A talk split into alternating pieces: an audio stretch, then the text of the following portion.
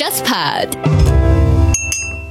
各位听众，大家好，欢迎收听这一期的《忽左忽右》，我是陈彦良。今天我们的嘉宾也是一个老朋友，吴晨老师，《经济学人》商论的总编辑。我们之前呢，在隔离期间，曾经有一次在视频号、在微信上连线直播过这么一次活动。那么，吴晨老师当时是我们的嘉宾，今天终于邀请到他来。给我们来做播客了啊！作为播客嘉宾，很高兴啊！这个好不容易我们约了，可能快要一年了，有各种各样的原因，对吧？我们也想多聊一些各种各样的话题，因为《经济学人》其实对于全球的议题、环境的问题。经济的问题、全球化的问题都很关注。那我们其实也因书结缘啊。之前是因为盖茨的这本《气候经济与人类未来》，一直在想聊这样一本书。但是我们那天在视频号连连麦的时候，我觉得更有意思，因为我们相互之间都在一方面是吐槽，因为我觉得在 呃封闭期间，其实大家需要有更多的互动的过程当中。另外一方面，其实我相信也是帮助了你更多的了解《经济学人》在中国到底在做些什么。是，而且那次我们连麦的那次。不只是盖茨的书啊，还有那个你们自己《经济学人》的书，对吧？讣告那本，讣告那本。而且这个跟我之前就是在做播客之前的工作还串起来了，因为我也那天跟你提了。讣告的编辑，我之前是在在界面文化里面做一个讣告记者，就非常丧的一份 没有，我觉得还是很有意思，因为我们到最后都是要去了解人，对吧？而且讣告呢，我在跟讣告编辑的聊的过程当中，其实你会发现说，即使写讣告这样一个可能几百年都有人在做的事情。都能写出新意来，因为你在想的是说，我可以有宏大叙事，我也可以有特别特别细微的叙事，我可以去把全世界各种各样细微的人的体验展现出来，这可能也是这个做这样的编辑的一个魅力。对，推荐大家去读一读那个经济学人出品的《讣告》那本书啊，通过讣告也可以来了解我们过去经历的这些历史，尤其是它承载在经济学人这样的一个历史悠久的媒体里面。那吴老师先来。给我们的听众稍微介绍一下《经济学人》这本杂志它的一个定位。《经济学人》我们叫做一八四三年创刊的这本杂志，也是在全球化的一点零的版本。就是英国经历了工业革命之后，它要在全球扩张它的市场的版图，在这一个过程当中创建的一本杂志。那这本杂志的立意也很有意思。那个时候，在一八四三年，英国在讨论一个法案，叫做《玉米法案》。那玉米法案其实很简单，就是说英国在海外很多的殖民地跟市场不断在输出自己的工业品。工业革命之后，但是另外一方面，英国是不是应该进口或者允许进口或者低关税进口？海外的农产品，这就变成一个大的问题了。如果你是一个全球主义者，你是一个自由贸易者，你想说我在打开别人的市场的时候，打着的是自由贸易的这个旗号，那你在英国市场为什么不为海外的农产品开放市场？第二个，你如果是。李嘉图的信徒，你相信每个国家相互之间都有相互的竞争的优势跟劣势？那这个时候，英国如果擅长的是工业品，那其实其他国家擅长的是农产品，相互之间自由贸易可能会带来更多的好处。所以说，这是一本跟很多其他的杂志或者报纸不太一样的，就是它在创刊之初就特别强调，我是拥抱自由贸易的，我是拥抱全球化的。我是拥抱大家互通有无的过程当中推动全球发展。那这样一百七十多年以来，它基本上已经覆盖到全球的很多的市场。它有一些脍炙人口的这个专栏，除了福告啊，刚才陈彦良提到的，那我们还有熊彼特专栏。那也也是因为熊彼特这样一位著名的经济学家，他强调颠覆式创新的这样一位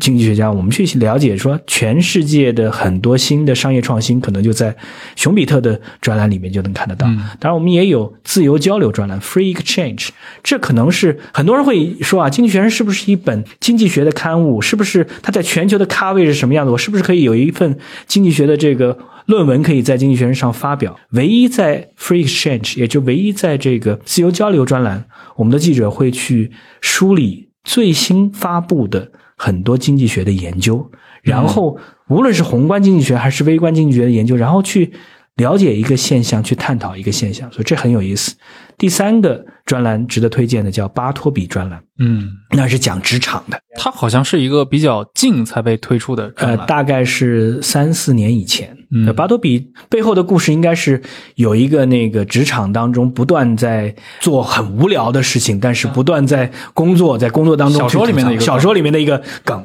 但是他其实在探讨，因为经济学人是一个。议题驱动的这个杂志，所以说他会很关注大的话题。嗯比如说，在过去三年我们看到的三个重要的话题，全球化我们就不谈了。另外一个就是技术带来的变革，嗯就是到底人工智能是有多大程度上改变职场，有多大程度上会替代某些低端的重复性的工作。那与这个相对的，就是巴托比专栏希望去开拓的，就是我们工作的未来会是什么样的。一方面，有些工作会被替代；另外一方面，我们职场到底应该怎么走，才能走得更开阔？我们每个人，经济学人也会有一个很好玩的比喻啊，说我们之前的这个整个人的职业规划是爬梯子。现在职业规划，你要是爬树，你不是按照一条线上走，你可能是有分支，你可能要跳来跳去。嗯所以说这几个都是挺有意思的这样的一个刊物啊。对，你想，一八四三年，对吧？今年是二零二二年，这个一百八十年过去，三个甲子啊，可能没有在媒体待过的朋友不了解，就是养一份这样的，对吧？历史悠久，同时有广泛的影响力的媒体是非常非常不容易的。尤其我们作为中国人，可能会更加的有一层这样的感慨，其实养一个这样的媒体真的很困难的。我想纠集一群我们这个时代最优秀的写作者，对吧？这些编辑出一本刊物，然后凭借某几篇甚至几十篇这样的报道，在某个十年里面，对吧？形成自己的这样的声音，这个我们经常看到，但很多时候我们把视角一拉长，他们也湮灭在这些我们的历史进程里面了，对吧？你要穿透这个时间是很困难的事儿。所以说，它其实是在创建一个英文叫 institution，嗯中文叫做它是一个体制的东西。对这个体制其实说，就说它不会因为人的更迭而丧失一些东西，但是他在这个过程当中，他又是进化的。嗯它的观点在做有些小的修正，他的影响力在不断的去适应整个变化的世界。在《经济学人》庆祝一百周年的时候，那那是八十年以前了。嗯有小编辑去问老记者说：“我们在《经济学人》去写一个 leader，写一个《经济学人》最前面的社论的专栏，嗯，我们应该有一个什么样的心态？”那老编辑就给他一句话说：“Pretend to be God，对吧？就是你要去想想看，你自己去想象你是上帝，对，这就是上帝视角。上帝视角什么意思呢？宏大叙事嘛，你社论一定是宏大叙事嘛。那你要掌握大量的资料，大量的信息，但是你一定要有敢于评判。”嗯然后所以说，如果我们看《经济学人》的这个社论，它基本上能看得到前面三四段会把一个问题剖析得非常清楚，摆事实讲道理。但是社论最后一定是有一个 call to action，一定是有一句话告诉你说，我觉得这件事儿有问题的话，我给你的替代的方案是什么？这其实是很少有杂志或者媒体能够做得到。财经作家吴晓波老师，他在当年那本《激荡三十年》开头，对吧？描述了中国在改开前夜那个经济重新启动的时候的种种景象，对吧？包括什么外汇管理局的设置啊，然后还有上海当时第一家民营企业叫什么上海工商办爱国建设公司，对吧？它的出现，以及关于什么轻工业还有保险行业是否要开放的讨论等等等等。其中有一个地方就是我印象特别深刻，着重讨论了来自英国的这本杂志《经济学人》他的一个视角。原话我可以念一下啊。在《时代周刊》《新闻周刊》还在为中国打开国门而大呼小叫的时候，一向严谨而不是声张的《经济学人》却已经在思考更深层面的问题了。他提出了一个很有前瞻性的问题：中国的崛起会不会对现有的国际市场构成致命的冲击？要知道，这个问题在二十年后才真正的成为一个问题。从现有的资料看，《经济学人》是第一家提出这个疑问的媒体。就凭这一点，他称得上是真正的预言家。这个是吴晓波老师在《激荡三十年》里面的一段描述啊。你刚才提到吴晓波的这个观点，其实也是很重要。就是我们讲说，一个媒体它时间久，它还存活，背后它一定有一定的道理。嗯那这个道理，这个 institution 的道理是什么呢？它有更长的时间的尺度，因为我们讲，我们去看周期，很长的周期可能是一百年，那一百年是超乎一个人的生命的周期。但是你这个 institution，你这个机构如果有很强的记忆跟传承的话，它其实是会在历史的不同的进程当中找到。相似性，比如说我们现在再去谈全球面临的挑战的时候，很多时候你会在一九一四找到一些，你会在一九二一找到一些，嗯你可能会在一九二九，这不同的年份，它其实都给你一些历史的启示。但这个时候，如果我们每个人都没有这个经验，对吧？对。但是他之前的叙事，他之前的关注点。就会告诉你说，这个时候你回到你刚才讲七十年代末，当中国重新改革开放的时候，它迸发出来的这个生命力，其实如果你有很长的历史视角，你不会觉得它是让你觉得很 surprising、很惊奇的，你只会想说，这个迸发出来的这个呃生命力到底会有多强，会带来多大的改变。这个就像我们都听说过一本书啊，《十亿消费者》，就里面有大量。八九十年代以来，改革开放的很多内情，感兴趣的可以搜一搜。呃，其实他这个书名也是在致敬另一本更古老的观察中国市场的作品《四万万消费者》。这本那个《四万万消费者》是写在一九三七年啊，非常早。以及我们甚至可以上溯到马加尔尼访华的那个时代，对吧？乾隆时代，可以说从经济角度去思考中国在世界上的位置的这个想法，一直都存在在欧洲人的这个心里面。所以说，中国作为一个市场。其实很早就留在了老外的心目当中。对我们今天啊，就是可以来先，就是我们将来可能会跟吴老师录一系列的节目，希望有更多的合作。对，当然我们今天录节目主要目的也不是向大家介绍《经济学人》如何如何啊，我们邀请吴老师，归根结底主体还是想聊一个我们都关注的话题。那这个话题呢，也和当今世界一个非常有影响力的商业人物。有关联，那就是比尔盖茨。之前我和吴老师在微信视频号连线的时候，其实简单聊过。盖茨本人最近几年，他一直投入在这个公共政策领域，关注卫生话题，关注流行病话题，关注气候议题啊。尤其是他作为一个技术出身的巨富，把大量的资金运作于这些他个人非常关心的项目上啊。同时，盖茨他也非常重视舆论阵地的建设，包括他写文章啊，以及写书。今天我们其实可以先从盖茨最近出版的这两本书开始，这两本书现在都有中译本啊，一本是早些时候出版的这个《气候经济与人类命运》啊，另一本是刚刚出版的《如何避免下一场大流行》。我们也会顺着这个话题讨论一下，就是盖茨这个人他的知识啊，或者说信息摄取的方式，以及他的这个行事风格，还有他的基金会在涉及这些公共利益的重大问题上的投入与成败得失。啊，当然，这期节目我们也不想做成那个单方面吹捧盖茨的这样的一集播客了。那关于他这么多年，尤其盖茨的基金会，它的运作所受到的一些批判啊，我们也会有相关的一些讨论。先请吴老师从这两本盖茨自己写的书开始吧。对，我觉得你刚才讲的这两本书，第一个是。气候经济与人类未来，英文是如何避免一场气候危机？嗯，然后新的这本书是如何避免下一场流行大流行，对吧？我觉得这两个都能体现出来盖茨的三个要点。我觉得我们再去看，我们把他的首富的身份去剔除之后，他三个要点，第一个，这些都是在他的广泛的阅读。和广泛的交流的过程当中，尤其是他在第二本书写我怎么去避免下一场大流行的时候，在二零二零年的二月份，也就是当疫情刚刚爆发的时候，他就想到了我在我自己的家边上能不能请到各类的专家来告诉我，到底发生了什么，未来可能发生什么，我们应该做什么，我们应该怎么去做好应对。所以这是很重要，就是你要大量的搜集信息。第二个，它体现出来作为一个有责任心的企业家。他有的问题意识，也就是气候变化，这其实，在二零二零年的时候，二零二一年的时候，呃，已经是大家很关注，但是很多人会觉得它离我还是很远，对吧？它是三十年、四十年之后的事情。盖茨拉过来，如何避免下一场大流行？它其实是一方面，大家走出疫情之后，对于疫情的反思。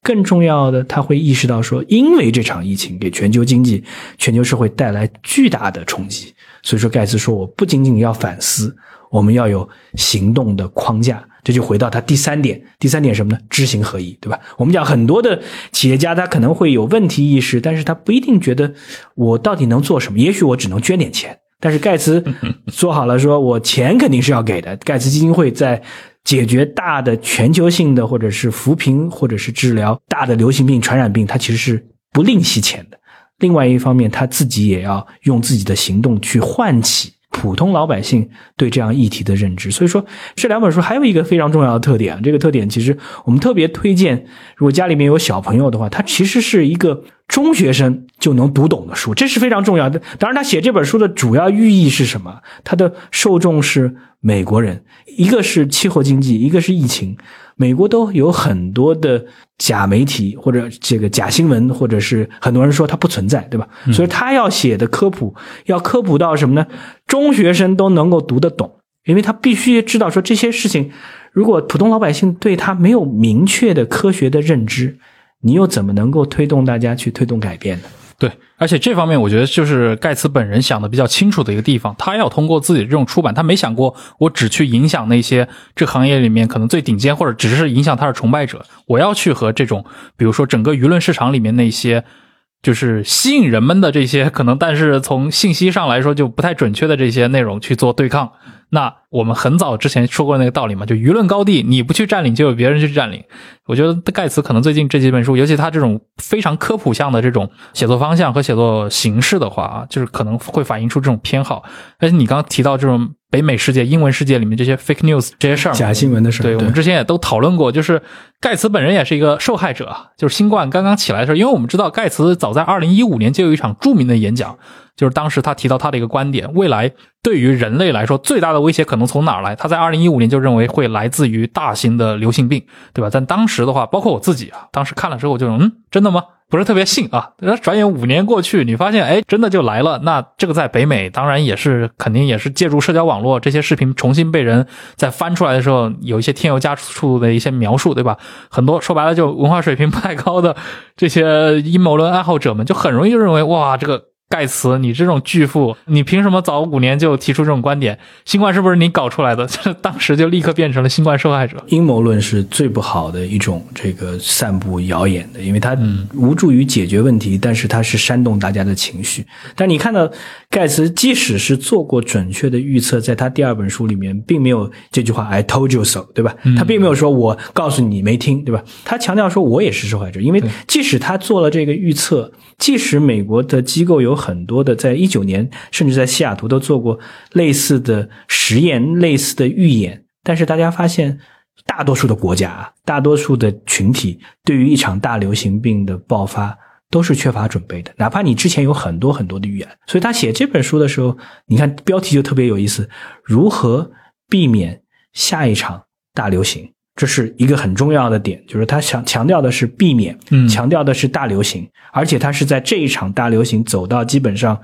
末端的时候，他开始提出来说，也就是说，对于整个流行病而言，未来发生什么样的流行病，未来会出现什么新的病毒变种，你很难预测的。但是你能做到什么呢？你能做到的是让这个 outbreak，让这个新爆发出来的新的疾病。不能变成一场流行病，这是全世界需要去做好的。这不只是一个国家要做到，所有国家都要做到。不只是富国要做到，富国跟穷国要做到。这不只是说简单的大家切断互联互通就可以，因为我们知道切断互联互通对于全球经济是灾难性的。它其实是要强调构建一个很重要的体制，这就是盖茨非常重要点。而且还有一点，其实我们今天还没有仔细谈到，就是说。盖茨是个技术控，这也是跟很多企业家不一样的。就很多企业家说啊，那我是慈善，那我可能公共政策我参与讨论，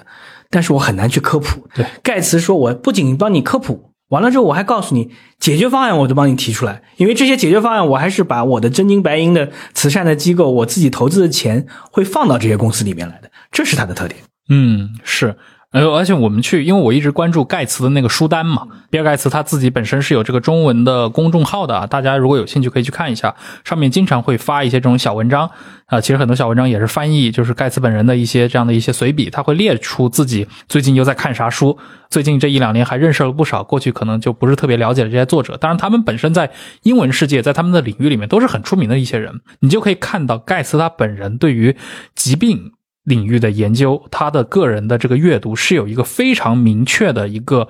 图谱化的一个脉络的，包括他去关注这些像天花啊，像这些人类的免疫系统，包括像疟疾啊，像小儿麻痹症，像一些比如说囊性纤维化的这样的一些所谓的疾病啊，然后包括他去关注一些热带疾病，以及去关注这些比如说美国的医保系统的改革，这也是一个就美国政坛过去三十年来一直被讨论的很久的话题嘛。啊，当然，他也推荐过一些，他推荐的有一些书在中文世界是早就有引进的，像那个《重病之王》，对吧？《癌症传》，它也是一本很有名的啊，这样的一个关于癌症的科普图书，品质非常好。就是你光是去看书单，你会发现，就是盖茨其实花费了大量的个人精力在这个流行病的一个研究上。那我想，比如说像吴老师，你看了最近的这本啊，就是他写的这本，就如何预防下一场大流行。就是你如何解读他通过一本书来讨论这样的一个话题的行为呢？我觉得，在一个疫情走到一个末端，这个末端是什么概念？就是说，首先我已经有特效药了，嗯第二个我已经有比较有效的疫苗，对吧？但是，这个疫苗是防重症，不能防感染的。对，然后第三个，全世界都已经或多或少对这个疫情有深刻的认知之后，帮他建立一个框架。所以，他首先有一个框架思维。这个框架思维是说，我应对下一场大流行需要必备哪些东西。嗯，这个东西是说我怎么去让疫苗变得研制更快。第二个，我怎么去做通用型的疫苗，而不是要根据每一个变体都要去更新的疫苗。那这个时候，我之前因为他在书里面特别提到 mRNA，对吧？这个对信使 RNA 这个技术，其实在欧美 BioNTech 跟那个 Moderna 这两家公司其实研制出来特别快的效果也相对比较好的疫苗。他也在特别强调一点，就是说我们在基础科学的研究，像这种基因科学的研究，一定是积几十年的研究之后，才会有这个机会。当我们面临大流行的时候，在一年之内给出特别有效的药品。所以，他首先从治疗跟预防这两个角度给出框架。第二个，他要提出来说，我们之所以在两年之内全球经济受到重创，很多国家都没有很好的控制到大流行，就是因为我们一方面缺乏思想上的准备，另外一方面我们缺乏行动上的预案。就是当出现这些事情的时候，我们到底应该怎么去做？我们怎么去更好的监测？怎么去更好的溯源？我们不让它传播的那么广，我们在更早期就能够把它应对住。这是写这本书的第二个重点。第三个重点，这也是贯彻了盖茨在讨论这样的问题的时候一贯的观点啊，就是这是我觉得他特别难能可贵。在前面那本书《气候经济与人类未来》的时候，他要强调说，富国跟穷国在应对气候危机的时候是肩负不同的责任的。你已经碳达峰了，对吧？你现在可以谈碳中和，因为你的经济已经发展到一定程度，你之前排的碳，我并没有问你要成本，对吧？穷国想要发展，在现有的技术上，我仍然是经济发展就会使用更多的化石能源，对吧？这个时候，你就富国要向穷国有更多的责任，在疫情这个点上，因为这两点都是全球化的，也就是说，控制不好，所有人遭殃，对吧？那这个时候需要说，发达的国家有能力的医疗机构、有能力的药厂，到底怎么能够帮助发展中国家、帮助贫穷国家有应对这样的大爆发的框架？这是特别特别有意思的。所以你能看到他写这本书，就告诉你说，我过去这一两年有很多经验，这些经验完了之后，我们给到所有的国家都要有一个预防，就是说我们要更快的推出疫苗，我们要更快的研发好的特效药。那好的特效药背后就要大数据、人工智能来参与到生物化学的研发，我们要整个审批的流程要变得更快。最后，我们还要知道，穷国是需要帮助的。嗯，而且好像过去就是两年多的这个新冠的大流行，好像确实为盖茨他本人对于这个疾病预防乃至于这个疫苗推广方面的很多的工作，他都是有一个直接的刺激，甚至盖茨本人是深度参与了。在美国或者整个联合国，对吧？世界卫生组织所去发起的非常多的一些新冠项目，而且他自己给 WTO 的捐赠就是很多啊，对，就是他可能是仅次于几个大国之后的最主要的捐赠。其实，在这本书里面，他特别强调，就是说我要有一个全球的 task force，他起了一个名字特别不好，叫 germ，G E R M。很多人就说你你起一个好听高大上的，你别起一个这个缩略语变成是一个这个病菌的这个名字。但是他其实说呢，我全球希望是有至少一千多个各个领域内的专家，都是跟治疗大流行病相关，但不是简单的医疗专家，有公共政策的专家，有物流专家，有研发专家，有制造专家，有监测专家，有大数据专家，这些人要聚在一起，而且他们每年都要讨论，每十年全世界都要做一次演习。他特别强调，我觉得我们有预案和演习是非常重要的，这样才能够加入框架。他也提出来说，富裕国家你要把百分之零点六的 GDP 捐出来，用于全球的。大流行病和治疗很多的传染病的研发，这其实给的我们也很重要。就是说，你不能等到新的病出来了，你在大家在谈说我们应该怎么做准备，这是这本书的要义。嗯，是，就是过去关于，尤其在中文世界里面，好像关于盖茨本人在这一次新冠疫情应对中，对吧？他出的这些力好像提的不是特别多啊。当然，他有非常多的一些原因，离婚还是有很大的原因，对吧？对对对对，呃，但其实盖茨他本人和包括世卫组织的合作也。不仅只是从新冠才有的嘛，他其实从上个世纪末，从九十年代开始，甚至他参与了非常多的这个西方的一些大的药企集团和这个 WHO 之间的这种其实是知识产权之间的这样的一些问题争端。因为我们知道这个世纪末有那个当时艾滋药物对吧，是否可以被这个国有强制执行的这样的一些官司，像当时南非的曼德拉和这个大药企之间会有这样的一些矛盾在这儿。那么当时盖茨就已经参与进来了。就这方面的话，其实是不是也说明盖就盖茨本人他在九十年代转型去做更多慈善以后，他确实还是有一种我感觉是一种很学霸的一些思维。我觉得他第一个他学习能力很强，这一点对吧？第二个他真的带有好奇心，是。第三个他带有很多官僚机构跟公共政策的执行者缺乏的点。第一个他知道生意是怎么做的，对吧？就是说我们讲说，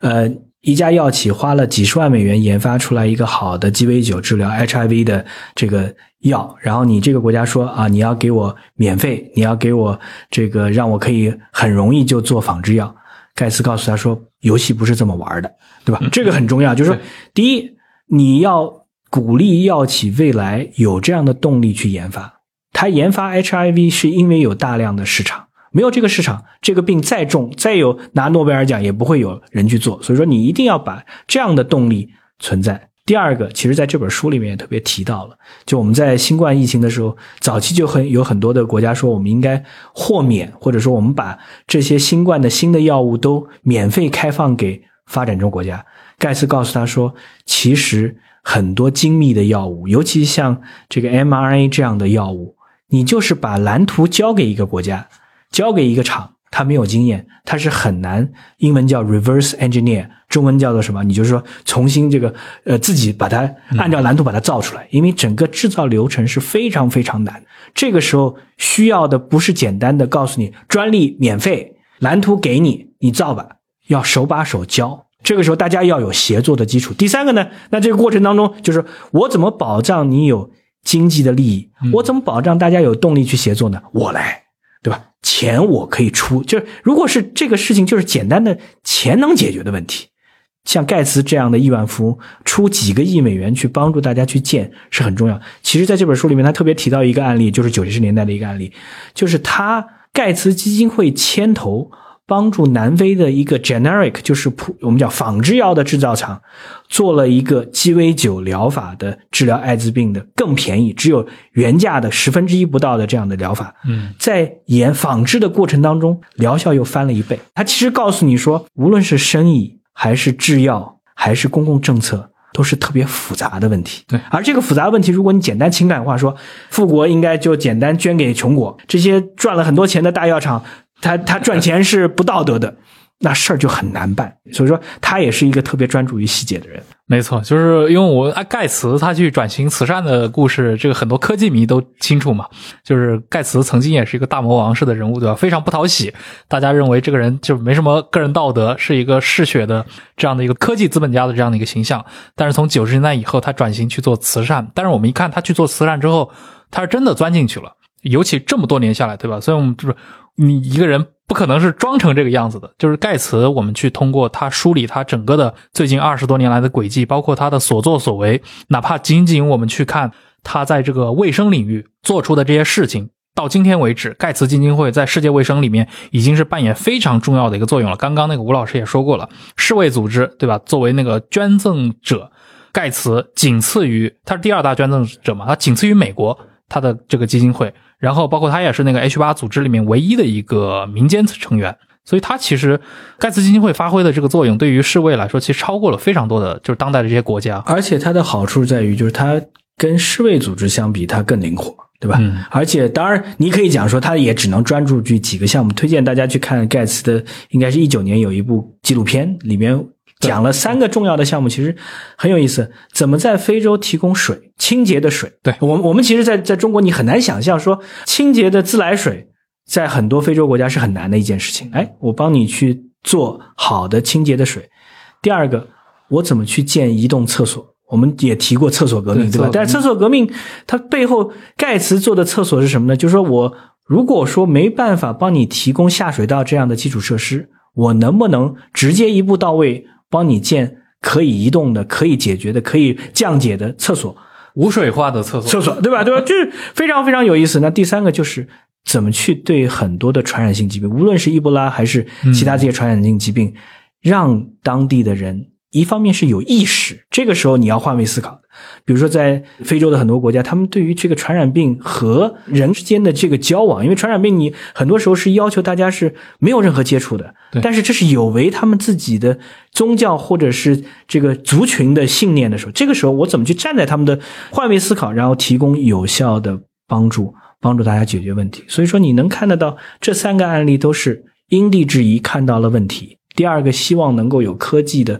方式来解决。第三个，它其实也没有很大程度上替代当地的政府，因为基础设施这样的问题，像盖茨这样，你再是大的财团、大的慈善家也很难做得到的。但是我可以跳过你的这基础设施，给你提供一次性的解决方案。嗯，是，所以他也会去，比如说去讨论一些让疫苗不受温度的限制，对吧？包括设计那种所谓的鼻喷雾剂。这样的形式来阻止空气作为这样普遍的一个传染介质，这其实也是他在对当下的这个疫情的一个理解，就是说呼吸道的疾病其实是传染病当中比较重要，但是相对经过这一次大流行之后，大家关注度会比较高的。那这个时候我需要的是两方面有大的突破，一方面他提出来我有没有能够出来一个广谱的，就针对新冠和流感这些很多毒株的。疫苗，嗯，这样大家打了，或者说我每年去打一针之后，我基本上这样的呼吸道疾病就会得到很大的控制。第二个，尤其是我们看现在奥密克戎，奥密克戎其实它在攻击你的上呼吸道，但是不再攻击你的肺。这个时候呢，你如果有鼻吸剂的话，你其实很大程度上就可以更好的减缓感染和再传播。对，所以这个时候它它就就技术控就好处就在于说，他会挖的很细。他说，那 那既然这个大家都认为这是点。那你能告诉我谁在这个领域里面做得好，我就投钱给他。对，是的，呃，刚说到这个疫苗的问题，其实盖茨是一个比较典型的，他是非常支持各种疫苗接种的嘛，而且不只是针对新冠，其实过去二十多年来，他创办了一个那个叫疫苗联盟的一个组织，这个组织好像他自己也说过，就是两千年以来，对吧？二十二年过去了，这个组织给八点八亿的儿童接种过疫苗，你如果从统计上来讲的话，他可能避免了大概一千五百万儿童的死亡。所以这个事情确实也算是盖茨基金会非常重要的一个贡献。这是他关注儿童，我觉得这一点是非常重要的。因为很多的贫困国家，其实你衡量它贫困或者衡量它医疗水平最大的一个指标就是儿童的死亡率。所以说他也是抓住这一个大的问题问题。所以我们再次看盖茨分析问题的时候啊，无论是气候经济与人类未来，还是如何避免下一场大流行，他都要抓住那个大问题。其实你你可以加一个 quote and quote，性价比比较高的，对吧？那我去抓儿童，能把一个国家的儿童死亡率从千分之一降到千分之零点五，这就很大的一个改变。那同样的，在气候问题上面，我们也要看。我觉得当时我读《气候经济与人类未来》的时候，其实它是一个很好的科普，它把你所有的主要的气候二氧化碳排放的来源排序前五大。你想，很很多人在看这本书之前根本不知道的。第一是是汽车吗？不是。第一是什么？第一工业品主要是钢铁跟水泥。想象一下啊，钢铁加水泥这两项占了四分之一的二氧化碳排放。对，中国又是钢铁跟水泥的大河北，对吧？所以说这个时候你一下子紧张了，你觉得啊，钢铁跟水泥，那我们到底未来有没有好的办法做绿色钢铁、绿色水泥？嗯，这是一项。第二项才是发电啊，发电发电是什么东西呢？煤电占比是多少啊？你看一些这个数据，那我是不是啊？我们现在有那么多风电，那么多太阳能，那为什么煤电还占那么多？那我解决方案是什么？用天然气行不行啊？天然气的碳排放是煤的一半，挺好的。但是你建一个工厂的发电厂的时间，不可能说让它只运营二十年吧？可能五十年，那五十年到二零五零的这年的这个大的目标就不够了，再下面才是其他的很多东西。那这个时候你会发现，其实这个阅读也是很愉悦的。突然发现，哎，这个领域里面竟然有很多的知识我都不知道。嗯，比如我们经常会讲的，为什么有很多公司去做人造肉啊？对吧？这也是过去这五年硅谷特别喜欢的一个话题。对，但你去跟那些做人造肉的这个投资人去聊的时候，他绝对不会跟你讲说人造肉的口感怎么样。那我做的这个人造，当然会稍微提一下，我这做人造肉，因为加了那个含铁的这个物质，它可能血肉饼可能口味还可以。他更多会跟你谈说，我在做一个降低气候变暖、降低二氧化碳排放的事儿。为什么呢？因为牛。跟羊这两个反刍类的动物，它们贡献的甲烷相当于二氧化碳的话，将近全球的百分之十。所以我要改变的是说，畜牧业给整个全球变暖带来了巨大的冲击。未来如果我们不用牛羊肉，我们用植物蛋白，那能够大幅的降低这个二氧化碳。所以说，你能看到他在把这些问题列出来之后，他再告诉你说：“哎，我要投的就是。”要么是替代性的，就是我说我们新的技术，绿色的钢铁、绿色的水泥，这带来的 pay off 这个成果是最高的；要么就是说我会支持新型的核电，因为核电是清洁能源，他认为是。嗯，对。而且从这个角度上来看的话，像比尔盖茨，他某些方面啊，其实跟那个 Elon Musk 其实蛮像的。虽然说他们两个人很不对付啊，你像。那个马斯克他也是，他其实关注的是一些他认为的一些重要问题，同时他从这个问题作为原点去推导，我要去解决哪些环节。嗯，然后我们可能看到的是他在解决这些环节，对吧？比如电池也好，或者说比如火箭运载也好。但是他最终不是为了造火箭而造火箭，对吧？他可能他的终极的一些想法是服务于某一些更遥远的一些 具体的目标。这些目标可能二十年前他已经在构想了，只是说盖茨，你如果去看待盖茨介入到气候问题、介入到这种疾病预防问题的方式的时候，你会发现他们俩似乎有同样的一个思路，在中间去执行大量的一些命题的深入研究，同时去自己花钱来破解这些关键领域。哎，我觉得这两点有很多相似之处。我举个例子。既然你提到马斯克，我们讲说马斯克他有一次，他就是他要跟呃贝索斯一起去比拼谁能够第一个把人送上自己的火箭上去，然后他就会花时间去读各种各样的火箭的资料，甚至是前苏联的火箭的资料。有一次就有人看到他约他去吃饭，然后就发现他一个人坐在酒吧边上，然后就拿了一本厚厚的苏联的这个火箭资料，然后读了一个晚上。这样的能力，其实你看着两个，就盖茨给你感觉是 nerd，对吧？是一个基本上不大会说话，然后反正就是个书呆子。马斯克不会给你感觉是书呆子吧？但其实本质上他们都是书呆子，这是第一点。第二点是他们都是有心里想着大问题的，就是他们都有一种危机感。我觉得这一点非常重要，就是你如果没有危机感的话，你作为一个亿万富翁，你享受生活还来不及。对吧？但是如果你有危机感的时候，像盖茨这样，他觉得自己是一个有学习能力的人，他觉得自己是一个可以组织资源的人，他觉得自己也是一个可以提供很多资源的人。那这个时候，这个资源用来做什么？这是他非常重要的。他也会花很多时间去思考，完了之后，他提出解决方案，然后他去投钱给那些创新的机构。他自己的基金会甚至在美国做了一个小的核电站的实验场。他要去尝试一种新的核验核电站的方式，这种知行合一是非常非常可贵的。是，这十五秒钟入脑入心，留给最有耳力的你。JustPod 二零二二年广告招商现已全面展开，现在就关注微信公众号 JustPod，回复广告了解详情。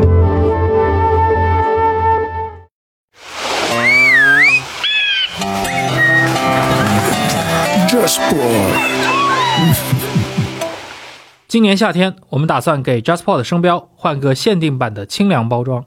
包括你听到的这个，我们一共制作了四个创意不同的版本。今天起到七月十号的试用期间，我们会把这四个版本随机投放在 JustPod 旗下的原创节目里，在 JustPod 公号“夏日新声标”的投票文章，以及 JustPod 微信视频号这两个地方，你可以听到所有的版本。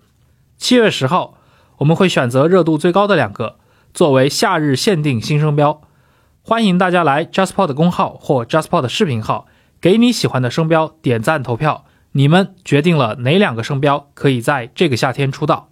哎，他在这个新书里面其实有一个地方，我觉得说的其实挺有意思，就是他认为，包括整个的这个疫苗这块啊，就他认为疫苗生产的最后一个环节，实际生产几乎一定是由私营企业完成的。所以他特别看重这种什么公营机构和这种私营企业之间的这种合作，这种合作不不光是技术上的合作，包括像学术上以及从生产端的这种合作。它的公营跟私营就告诉你是什么，就是说有些事情是市场上解决的，就是说我当我的这个研发已经完成了，你应该找的是那个呃成本最便宜，比如说在过去这一两年，印度有一家公司叫做血清工厂，对吧？就是做仿制药做的规模特全球最大的。嗯，那你这个时候你就让他来做，他可以做得更好。但是他要强调的两件事情是私营企业做不到的。第一个，像这种公共的疫苗。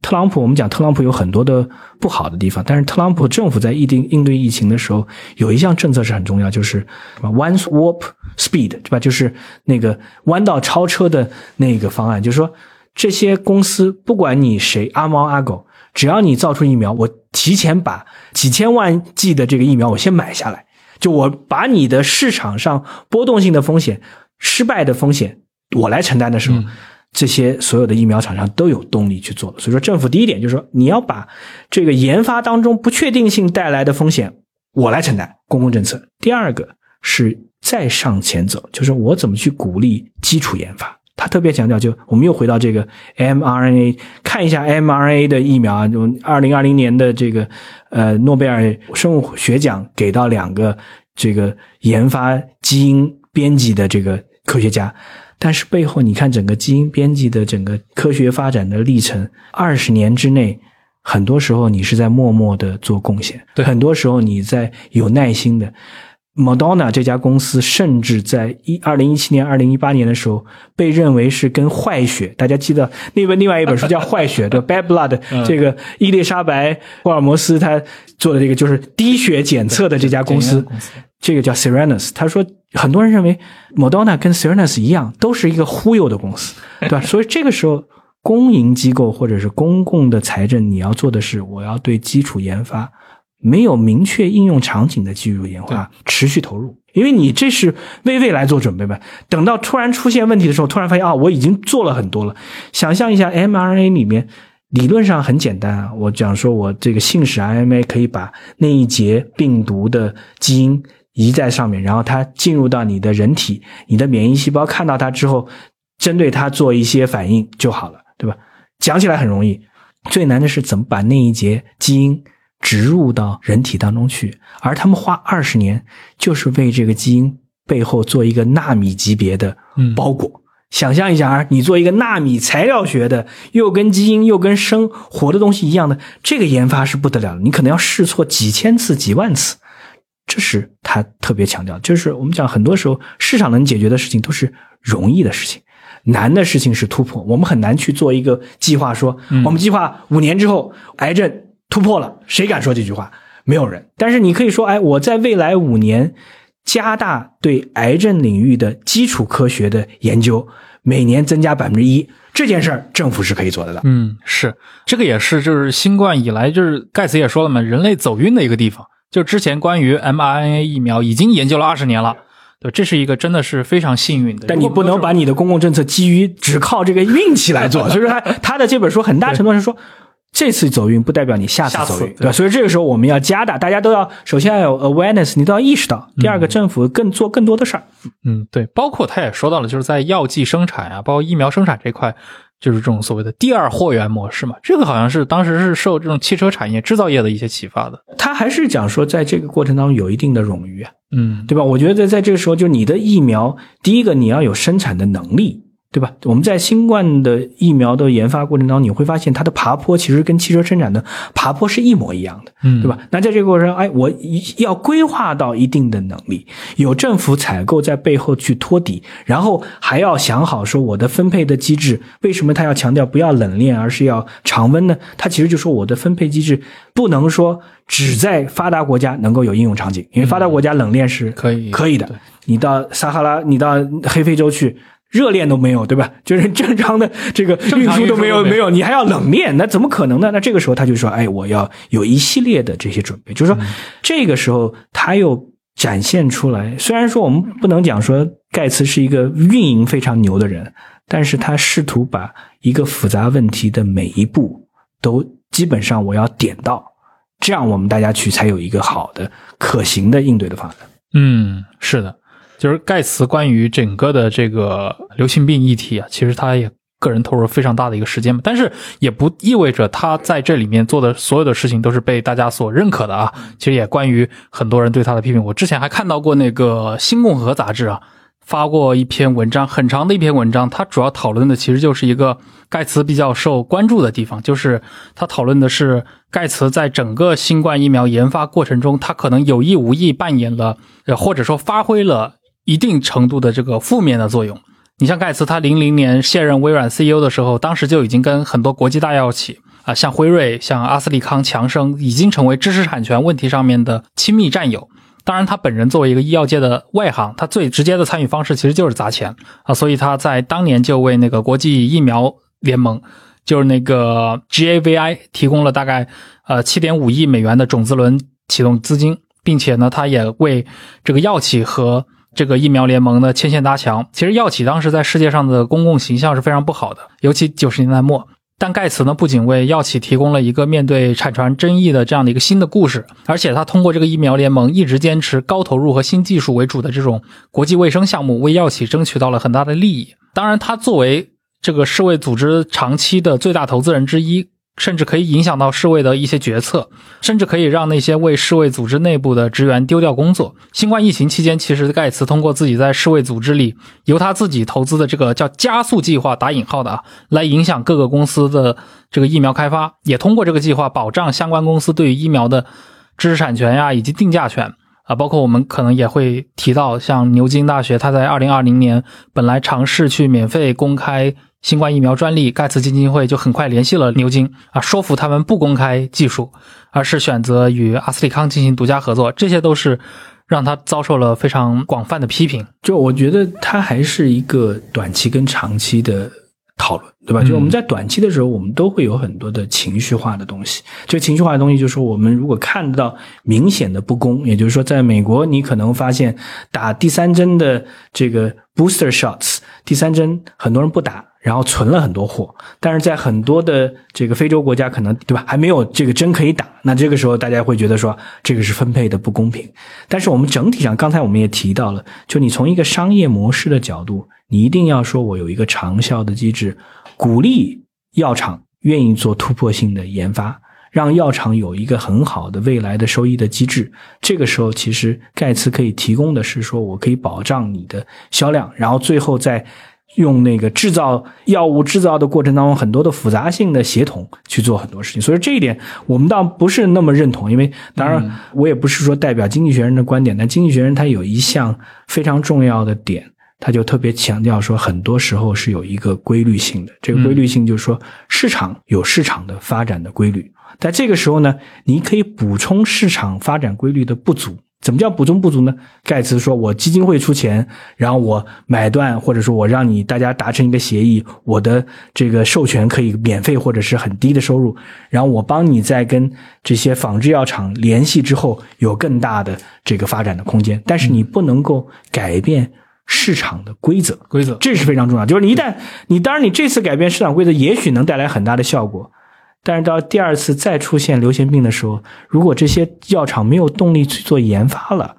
那你就很惨了。没没有一个蓝图的时候，你想去免费分享也没用啊。但这种行为在民粹时代的话就。会获得非常多的一些口实啊，尤其中间发生了一系列的一些事件啊，比如说像牛津大学放弃了免费分发疫苗，对吧？这些事件当时也有很多的一些媒体直接把矛头指向盖茨，而且确实盖茨本人或者他的基金会扮演了一个非常直接的一些作用，包括像组织那个阿斯利康这样的一些药企，以各种形式，其实最后是阻止了那个 WHO 去开放这个新冠疫苗专利。他当时有个叫 CTAP 计划，对对对，像这样的一些事情，就是我们也可以很容易理解，对吧？在在美国这样的国家，一定会有这样的一些声音出来，对，就认为盖茨在这中间发挥了就是他的另一面，可以这么讲吧？就是说，我们每个人都有他要坚持的东西，嗯，和他要放弃的东西。那盖茨他可能他选择他坚持的就是说知识产权，他坚持技术可以改变未来，他坚持好的技术不可能是免费的，嗯，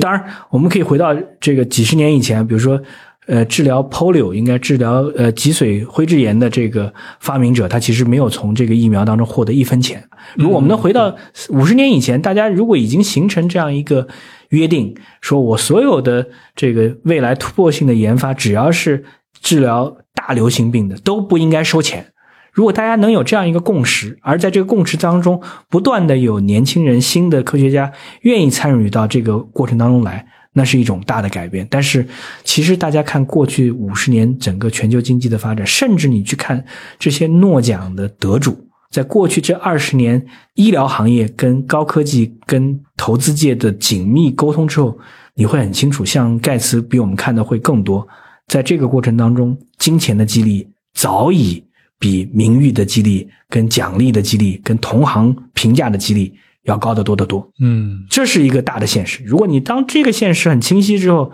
盖茨，我相信他不是一个革命者，对吧？他不是想说我要把这些企业都革掉，对吧？你你之前也提到，但盖茨本身就是靠垄断来发家的，对不对？对这是他的执念。你指望他去反对这一点，我觉得很难。是对，呃你们经济学人还发过文章呢，当时一篇很深度的个报道，对吧？来谈论那个，我记得当时谈论的是那个盖茨基金会它的这套是方法式的优点和它的局限嘛，就是尤其它那套所谓的数据主导，然后同时深度介入这些垂类项目。所以说这个时候你就会发现很多人在做对比啊，因为贝索斯的跟盖茨是先后离婚，对吧？然后贝索斯的前妻一下子变成全世界最富有的前十位的富翁，对，但是他的捐赠的方式跟盖茨基金会的捐赠方式非常非常不一样。盖茨基金会的捐赠方式是一个创造了一个大的官僚机构，所有的这个案子都要有人去提案，要写很多的 paperwork，要申请，然后要审核，然后基金会在选中的案子当中要有很深入的参与。贝佐斯的老婆前妻做的事情就是，我看到一个很好的项目，你要多少钱，我给你开张支票，结束了。风投大佬似的，对吧？啊，我我不去看，就我也不需不追求镁光灯对我的报道，我也不去看，我只是相信这是应该做的。然后你需要钱但，但民众很欢迎后一种。呃，对啊，但是你的挑战就是说，我们希望是多样化的，因为呃，我相信他投的项目一定是有价值，但是你也需要去说，不要有人因为在这样的没有监管的情况下钻空子。嗯，对，盖茨他的整个的基金会的运作方式好像非常看重这种量化的一套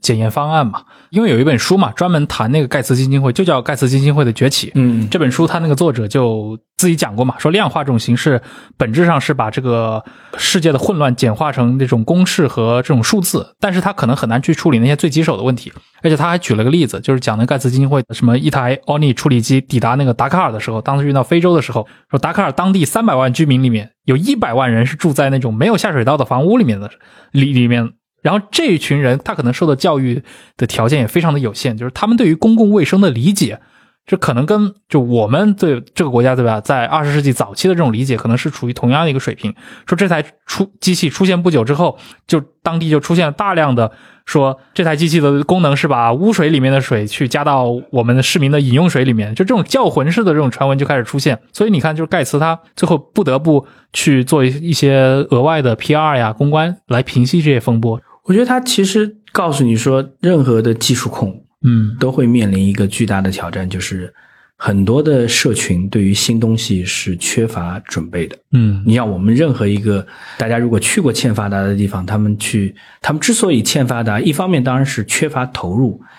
另外一方面也是因为他们对于外部的环境跟新的事物是缺乏认知的准备的。我们都不能讲说缺乏认认知、缺乏认知的准备的。那这个时候，如果你贸然的、简单的空降一个东西，其实很难的。我相信，其实这些案例，与其说是盖茨在做慈善的工作当中出现的很多的挑战，不如说这是帮助他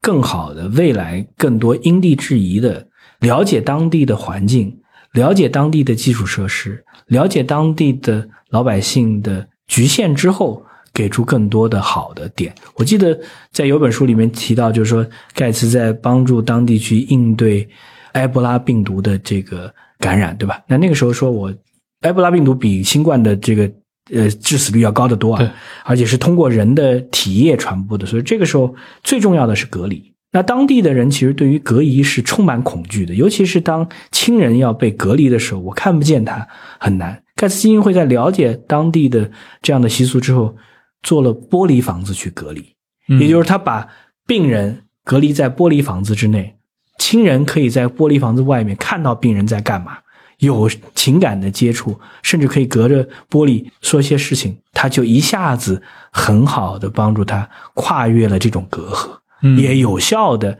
把病患隔离了。那我觉得这些细节其实很重要，就是这些细节都是你犯了错。你意识到啊，原来当地人是他们不是简单的说不接受科学，而是他们有他们自己的执念，然后你做一个小的调整之后，就能够帮助解决了。嗯，是，而且当然在医疗领域，包括在一些气候议题领域，对吧？盖茨他的话语权是非常大，同时他也确实做出了非常大的一些贡献。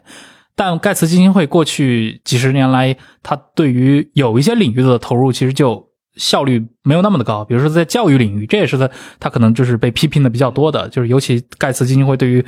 教育这块支持的项目，几乎大部分都是最后以关闭而告终嘛。尤其他在推广那个所谓的 small school 这个项目，小学校这个项目，他也没有给参与的学生带来显著的认知变化。而且他以前还提倡过那种所谓的教师绩效工资制，对吧？这个好像后果也不是特别的，就是让人满意啊。所以有的人也会去批评盖茨这方面，就是当然，当然，我觉得有的话太刻薄了。我在国内看到过，就是有人说盖茨这方面就跟乾隆很像，在各种艺术品上敲上自己的这个印章，然后扮演那种能量非常大的上帝的角色。我觉得第一个就是说他的出发点都是好的，对吧？我觉得这一点。然后第二个呢，在教育问题上犯错的人不止他，比如说 Facebook 曾经在给巴尔的摩的这个学校捐了一亿美元，他觉得一亿美元能够改变当地的问题，结果发现一年之后这一亿美元花完了，什么效果都没有。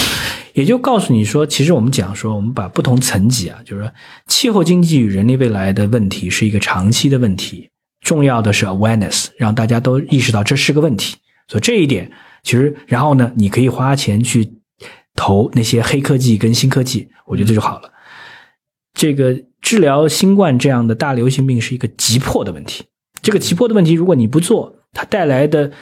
呃间接的影响是非常非常大的。所以说这些问题呢，作为一个基金会来讲，也是能扮演很重要的角色。因为那个时候，如果你差的是钱，我给你钱；差的是某些好的想法，我找到想法就能做了。嗯，教育都不是这两类问题，对吧？它不是一个。长期的，大家 awareness，大家有 awareness，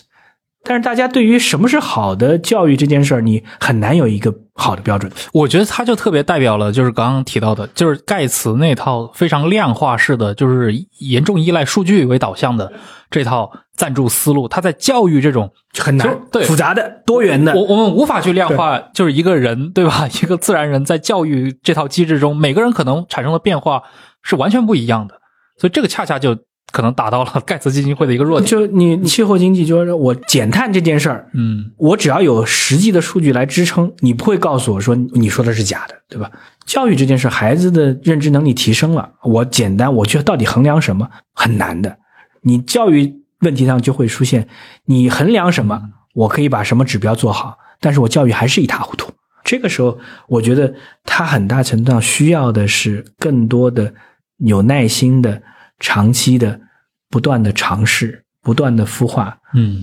最后其实，在美国，在很多国家，其实最大的一个挑战，对于教育而言，一方面当然是说我们在因材施教这个领域里面怎么能做到更多的公平；另外一方面，其实是我到底怎么去让老师、教师这个职业，其实我们现在会发现未来的发展。你说有谁孩子？说你未来想做什么？我未来想做创业家，我未来想赚钱，我未来要开公司，当爱我未来 啊，那你还会也会让我未来要当一名好的老师，嗯，对吧？其实他面临两个挑战，一个挑战是教师的工资在整个全世界经济快速发展的时候它是停滞的；第二个，教师的受尊敬程度在整个大家对于未来职业发展过程当中受尊敬程度是不是那么高的？所以说。未来，他其实盖茨可以做的应该是什么？或者说，我们大家应该去做的，要么哪怕工资很难提升，因为毕竟覆盖面很广，怎么提升教师的社会地位？嗯，让他觉得这是一个非常非常值得尊敬的、非常有意义的、非常重要的角色，这是很重要。你如果这件事做不了，我只是简单的说我给他 incentive，就讲讲绩效工资，或者说我去引入一套我觉得挺好的机制啊，你们都按照我这机制做。最后，除非你告诉我人工智能可以当老师，不然的话，你其实是很难做巨大的改变。这一点上，其实盖茨，我相信我们应该用一个正常人的框架来嗯衡量他，千万不要神化他。他就是一个有血有肉、犯过很多错误，对吧？有很多思思维盲点的人。那这个时候呢，他想要做的是说，他看到了这些是重要的问题：气候、教育、医疗、癌症、传染病。但是，是不是真的能够做成？是不是真的能够带来改变？我觉得都是一个试错的过程。对，就是包括像刚其实也提到了嘛，就是像它的话语权，其实在世卫组织非常大，甚至可以影响到一些在一些发展中国家它的这个医疗资源的投入分布，对吧？甚至可以决定哪些疾病可以优先的受到重视，这个自然会带来一些，比如说盖茨基金会。非常关注的那些优先级很高的，像小儿麻痹症啊，像疟疾这种，都是盖茨付出了非常大的心力去研究的这样的疾病，在一些发展中国家就被作为根除的首位。但是也未必每个国家都会，对吧？它是这个未必就适宜这样的一个优先顺序。所以我们也可以看到，过去像一些世卫的干事出来抱怨啊，这些，比如说认认为盖茨垄断了疟疾研究，或者认为什么他的这些根除小儿麻痹症的目标去干扰了有一些在。当地可能非常重要的其他疾病的防治，但这个东西就可能很难再去归罪于盖茨个人了。对，我觉得，我觉得这个是，就是说你把它当做神就不对了，对吧？嗯那我觉得反过来，我们看中国，我们就觉得，其实我们中国需要的是什么样的人？我们需要的是说，我们也用盖茨那套方法论看中国的医疗体系当中哪些疾病是广泛的，占据医疗成本很高、覆盖面很广，但是又有办法来解决的。所以说，我们简单做一个类比，就是糖尿病跟高血压这两点，可能占据了中国的医疗成本的三分之一甚至更多，覆盖都是上亿人。那这个时候，如果有这个慈善家说，我的目标就是怎么去更好的、有效的，因为这两个都是慢性疾病，其实它很大程度上是帮助大家去改变生活习惯的，对吧？我怎么去？把这两件事做好，可能你带来的那个效果是不得了的。就是因为这样的事儿，其实它就跟非洲的疟疾是一样的，因为它的严重性很强，覆盖面很广，你做完了一定就能带来好处，对吧？但是你你不能指望说，就是盖茨他会跑到中国来去理解中国的现状，因为非洲是他的这个投入可能更能产生效果。对，哎，你怎么看待啊？就是盖茨基金会，因为过去的话是他们夫妇俩，对吧，在主持，而且他们背后还有一个巴菲特，对吧？现在盖茨离婚了，那二一年之后，巴巴菲特也退出了盖茨基金会。那么有的人就会觉得，那基金会接下来会不会进一步的更盖茨化，对吧？变成他一个人一言堂？不，我觉得基金会会有两点，就第一个，Melinda 有自己的想法，对吧？嗯我觉得这一点就是说，他们俩怎么分割财产，我还没有仔细去关注，但是至少在盖茨基金会上，Melinda 是有自己的发言权的，也就是说，它会变成两个盖茨基金会，嗯一个是盖茨关注的，一个是 Melinda 关注的，而且呢，我觉得未来最好的方式是把它分开来，因为他们俩之间的沟通一定跟之前是很不一样了。你不希望说，因为高层的两个 co-chair 两个主导人他们之间的利益纠葛或者情感纠葛，导致很多的项目没有办法向前推进。所以我我希望是看到的是盖茨做好盖茨量化的、感兴趣的、执着的钻进去的，Melinda 关注他自己喜欢的东西。我觉得这也是给了，就 Melinda 未来可以很像贝索斯的前妻一样，他可以更好的放飞自己。嗯，哎，那巴菲特他辞掉这个盖茨基金会职位是是怎么去解读呢？巴菲特他，因为他之前也有很多的承诺说啊，在这个基金会里面捐很多钱，对对吧？所以他其实是他觉得，与其我自己去成立一个基金会，不如说我看你这个基金会很成型，我只要去做一个投资者就好了。那现在其实你最大的问题是这整个体制架构发生巨大的变化，那这个时候我在其中我又不能够做和事佬的角色，离开是最好的选择。嗯，有道理，对吧？对，因为盖茨基金会其实非常特殊啊，整个基金会的受托人只有三个人，就盖茨夫妇外加一个巴菲特。当然，他有非常多的工作人员嘛，那么每年向一百三十五个国家提供超过五十亿美元的赠款，对吧？除了像我们刚其实说到的这种像医疗领域、像这种气候问题、教育领域以外，其实盖茨基金会也大量的去向一些公共机构，其中就包括了大量的媒体、NPR、BBC 这些公共机构去进行一些捐赠啊。这个，因为吴老师你也是媒体人嘛，就是所以有的一些批评也会认为，就是他批评的点是什么呢？很少有媒体去批评盖茨基金会，或者很少有人去探讨盖茨基金会它的一些负面的问题。当然，他们可能会有这个，可能就有点进入到偏有点阴谋论的那种思维了，会认为这是因为大家其实大部分的这些公共媒体都拿了盖茨基金会的专注。那我们可以讲说，像呃《经济学人》《纽约时报》。FT 这样的平台应该不太会拿到盖茨的捐赠，对吧？盖茨去捐赠的更多的是纯粹的公共公共媒体，也就是说 NPR 这样，就是说 BBC 它是需要就是公共设立的，明确是服务公众的，这个呃不追求经济效益。主要的这个资源资料来源来于大众的捐赠和政府的拨款的，嗯，这样的机构，其实这样的机构未来是越来越有挑战的，因为政府在对于公共机构的投入，美国、英国和其他国家其实未来会越来越少，所以这个时候需要的其实是大的金主，而且我们在看整个全球媒体的这个变化的过程当中，你会发现，其实像盖茨这样愿意捐款。而不是去控制媒体的这样的大亨，并不是占多数，嗯，对吧？就是你想象一下，就是对于盖茨，他如果说有捐那么多钱，他就像贝索斯一样买一个华盛顿邮报，邮报 很简单，他就像马斯克这样，我把推特这样一个大的公共平台我收回下来，对吧？嗯，他没有做这样的事情。马斯克那个行为也是一个，就是我觉得是挺值得探讨的，尤其他的这个负面意义。对我们不讲说。就他是要用自己的意志来改变这个媒体，嗯，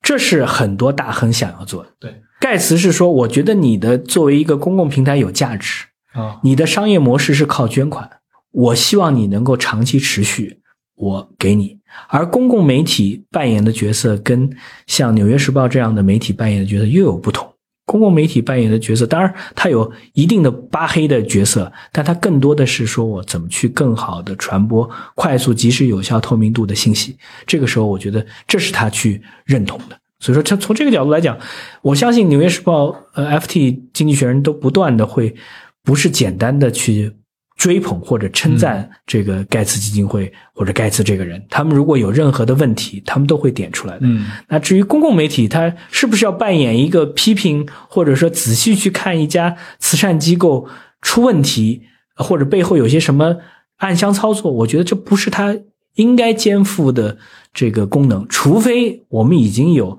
明确的线索，看到有。很多违规跟黑箱操作或者洗钱的方式，这个我相信我们现在看盖茨基金会，它不是这个问题，它的问题是你做的项目有不有效，你审批的流程合不合适，对吧？你是不是在支持了一部分的这个项目之后，可能对另外一部分项目呃没有足够支持？是不是出资人盖茨你这样你个人的偏好影响到出资范围？那这些我相信不是媒体监督能监督的问题。嗯，对。最后一个话题，我觉得就是我们可以讨论一下，就是盖茨的这些书单啊，就是盖茨现在越来越像一个文化名人。这我觉得跟他上一个时代，就是我们小的时候读那种比尔盖茨传记啊，就是成功学的那套叙事中的盖茨，好像很不一样。他不再是一个科技英雄了，虽然他可能这方面的兴趣并没有减少多少。当然，他可以说这个人。蜕变了啊，又又又又又上了一层台阶，他现在变成了一种文化形象了。呃，我觉得你怎么去理解他的书单啊？就是可以从三个不同的视角去看。首先，他是真正热爱阅读的人，嗯，这点很重要。就是说，我们最担心的就是说，你把你的名字。放在推荐一些你想提携的后辈上，但是你其实根本就没花时间看他的书，对吧？他是真真每年或者每半年会有一个他自己的那一个一个星期，对吧？他自己开到一个小岛上，然后自己带了两箱书，带了一堆 Diet Coke，然后有人给他送饭，他在这一个星期当中不干别的事，就是在阅读。那这是很重要，就是说你愿意花这样的时间，你的推荐至少从你的角度来讲，我们觉得这是你推荐的书，这是有一定的公信力的价值的。这是第一点，第二点，盖茨是是一个什么？他是不断的把怎么去保持好奇心这件事儿用行动来展示出来就是他读的书其实并不能代表这本书是有多大的影响力，但是代表了这本书满足了盖茨的好奇心。所以说，如果大家想要说盖茨的好奇心是有价值的，那他的书单就有价值。所以这是他第二点，第三点其实也是他在这个过程当中，他其实。帮助，我觉得这也是中国，我们希望看到中国的这个出版界未来可能有更多的发展空间的。嗯，就帮助专业人士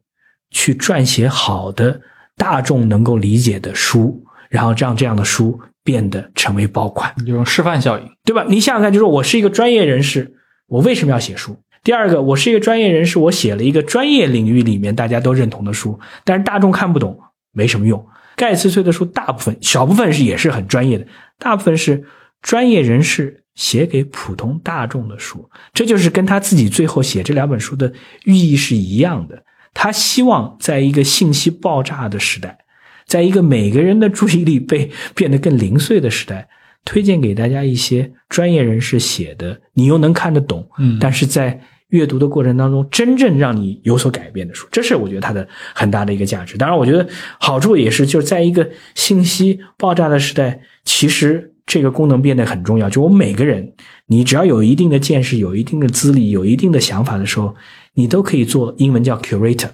你就都可以去做一个筛选人嘛。对吧？你就是你把一堆书筛出来两三本啊，给你看，节约我们的成本，节约我们的时间成本。不然的话，我我怎么去看？你说《纽约时报》的这个书单，那它更多的是按销量的。对，那《经济学人》推的书单，FT 推的书单也是这个机构或者机构当中的人的偏好出来的。盖茨他作为他有影响力，他可以知行合一，他去他的偏好，我觉得也值得我们去花一点展示个人的口味。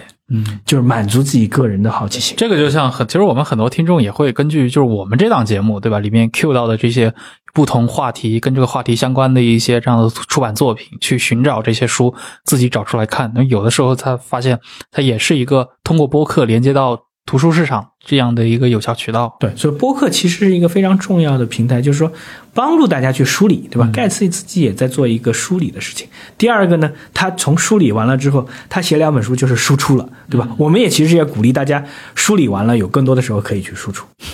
对，哎，说回来，这种名人读书啊，或者名人读书会这种模式，它本身也是一个电视时代的美美式传统吧。像当年那个 Opera，他做那种日间的访谈，对吧？他自己做自己的这个读书会。而且，其实我们去看科技圈的话，那不只是盖茨的书单很多人关注，那扎克伯格他自己也有书单，对吧？他也喜欢去宣传这些东西。对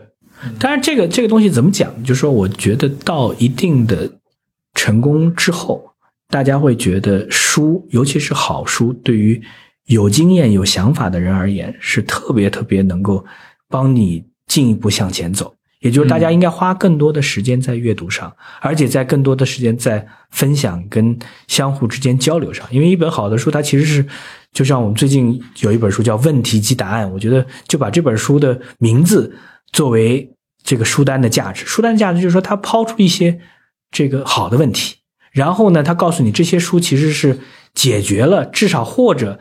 帮他消除了一些疑虑。嗯那这些书就有价值。而且第三个，它其实是在构建一个文化，这个文化其实是我们讲说强调深度，同时又有一定跨度的文化。嗯，对。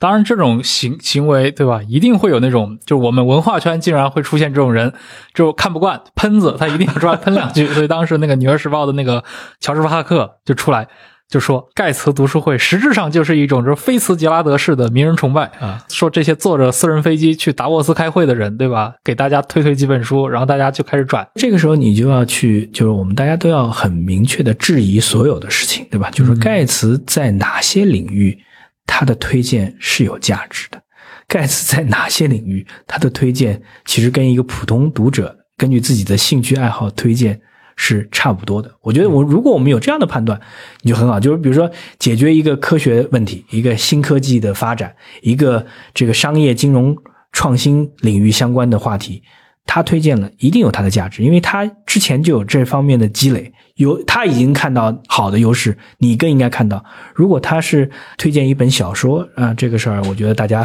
反正你可以拿来看看，你只是好奇心说啊，盖茨喜欢看什么小说，见仁见智了。对 对，对，嗯，行啊，今天找吴老师聊了蛮多的关于盖茨的这些话题。最后，您还有什么要补充的吗？呃，没有，我觉得，我觉得其实挺开心啊。我觉得这个第一次尝试说我们在做一个这个 freestyle 的这个播客，嗯对吧？随便去聊，但是我们聚焦一个话题。那我觉得，其实我们当时去牵线盖茨的事情，其实也是《经济学人》对于这些有意思的书，对吧？比如说，无论是这本呃最新的《如何避免下一场大流行》，还是上一本。气候经济与人类未来都是在第一时间，也就是说，盖茨二月份出版，我们三月份做书评。嗯国内的这个出版界特别快，四月份就基本上中文版就出来了。我觉得它代表了一个现象，这个现象是值得我们仔细去思考。这个现象就是越来越多人会对重要的全球的议题感兴趣。嗯，那我们怎么去？我也希望在“忽左忽右”这样的播客当中，我们会有一个空间去更多的不同类的人，大家一起过来去探讨。它可能离我们的生活，当然疫情离我们生活很近啊，但是像气候经济离我们生活其实相对比较远的。那这样比较远的话题，或者是所有人都应该关注，但是很多人不知道该怎么切入的这个话题，其实盖茨做了一个表率，其实也是经济学人不断在关注的话题，其实也是我觉得在国内未来有更多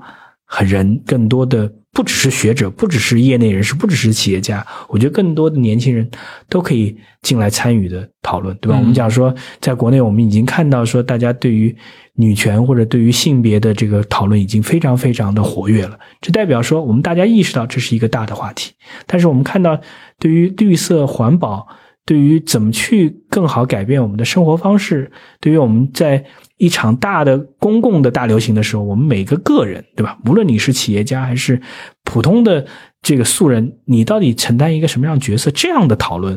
没有那么多，对吧？我觉得这些领域恰恰是可以有更多火花、更多有意思的这个这个讨论的这个空间。是，我也非常期待啊，能让互左互右里面能够有这么一个系列，对吧？来讨论这些议题，就是我们不光是把我们关注的目光的纵深。对吧？向历史的这个角度去拓展，我们在当代，对吧？我们要环顾四周，看看这个发生的，嗯，跟我们的生活离得比较近的，对吧？这样的一些时间点位，我们能够看到的事情，甚至我们去可以观察一些更趋势向的这样的一些议题，这本身也是非常有意思的。对，所以说你看盖茨关注的话题，其实有几个象限啊：公平，对吧？我们觉得我们要探讨很多公平的，对吧？弱势的人到底怎么样？弱国小国是怎么样？大国的责任是怎么样？第二个，技术到底？解决哪些问题，对吧？就我们到底怎么去看待技术？技术跟投资有些什么样的关系？第三个，我们作为每一个人，对吧？我们每个人有几层属性？我们是公民，我们是这个在家里扮演角色，我们在企业，我们在业行业内扮演一些角色。那这些角色怎么去参与到？重要的议题的讨论当中去，我觉得在盖茨这本书里面，最后如何避免下一场流行，都想着说这件事儿跟每个人都息息相关的。我们不能指望说只有那些公共政策者帮助我们做决策，我们每个人都要参与进来。嗯，所以我们也希望在互左互右，如果我们未来有经济学人加互左互右的这样的合作，我们可以更多是一个探讨比较有意思的话题，就有不同的视角可以碰撞的这样一个平台。对，一定有这样的话题的。好，那感谢吴晨老师，呃，今天来我们的节目和我们做了一场这么长时间的一个讨论啊，我们也非常期待接下来的这一系列内容。好，感谢各位的收听，我们下期再见，拜拜，谢谢，再见。